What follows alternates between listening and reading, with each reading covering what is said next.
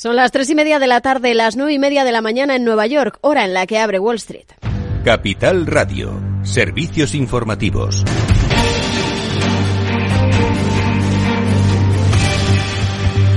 ¿Qué tal? Muy buenas tardes. Como ya es habitual, todo gira en el mercado en torno a las previsiones de bajadas de tipos por parte de la Reserva Federal. Thomas Barkin, de la Fed de Richmond, ha señalado hoy que todavía hay presiones salariales e inflacionistas y es demasiado pronto para predecir cuándo la Reserva Federal va a poder comenzar a recortar su tasa de interés de referencia. Apollo Management advierte por su parte de que una reactivación de la economía va a impedir precisamente a la Fed recortar tipos este año.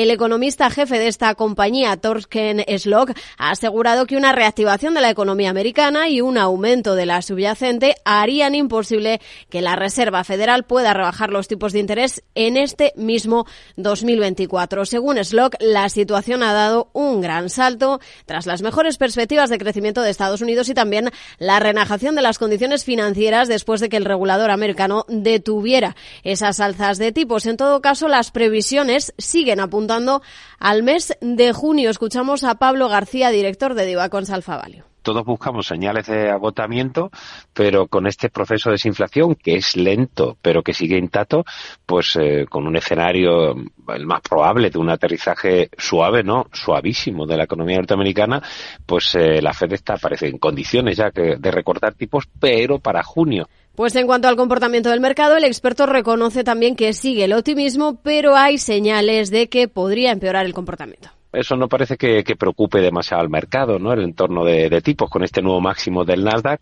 Pero bueno, la verdad es que hay argumentos para reforzar el buen hacer del equity con los excelentes resultados de Estados Unidos, la solidez de la macro norteamericana, pero también hay razones como para esperar una toma de beneficios con estos tipos altos por más tiempo, con la debilidad macro de Europa y Asia. Pues miramos también a las eh, compañías que son hoy protagonistas. La crisis de New York Community Bank se agrava al reformular cuentas y relevar a su consejero delegado. La entidad financiera ha admitido debilidades significativas en sus controles internos sobre préstamos. También ha reformulado sus cuentas y ha retrasado su informe anual, además de sustituir, de relevar a su consejero delegado. Recordamos que el banco absorbía el año pasado ese negocio de Signature Bank en la crisis bancaria. Ahora se agrava esta crisis tras una semana de aparente tregua con los bancos regionales. Sus sacudidas han encendido las alarmas sobre la exposición al crédito inmobiliario comercial. Siguiendo con la presentación de cuentas, Mattel precisamente aplaza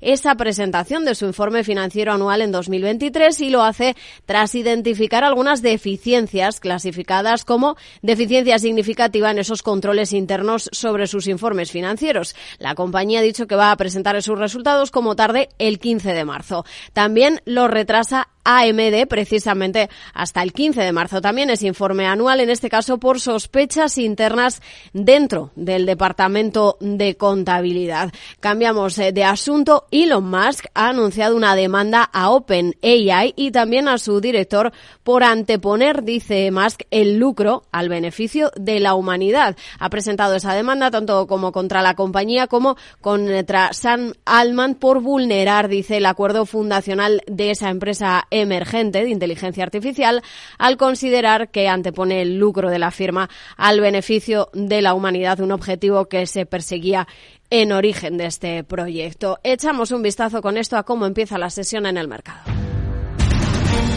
Claves del mercado.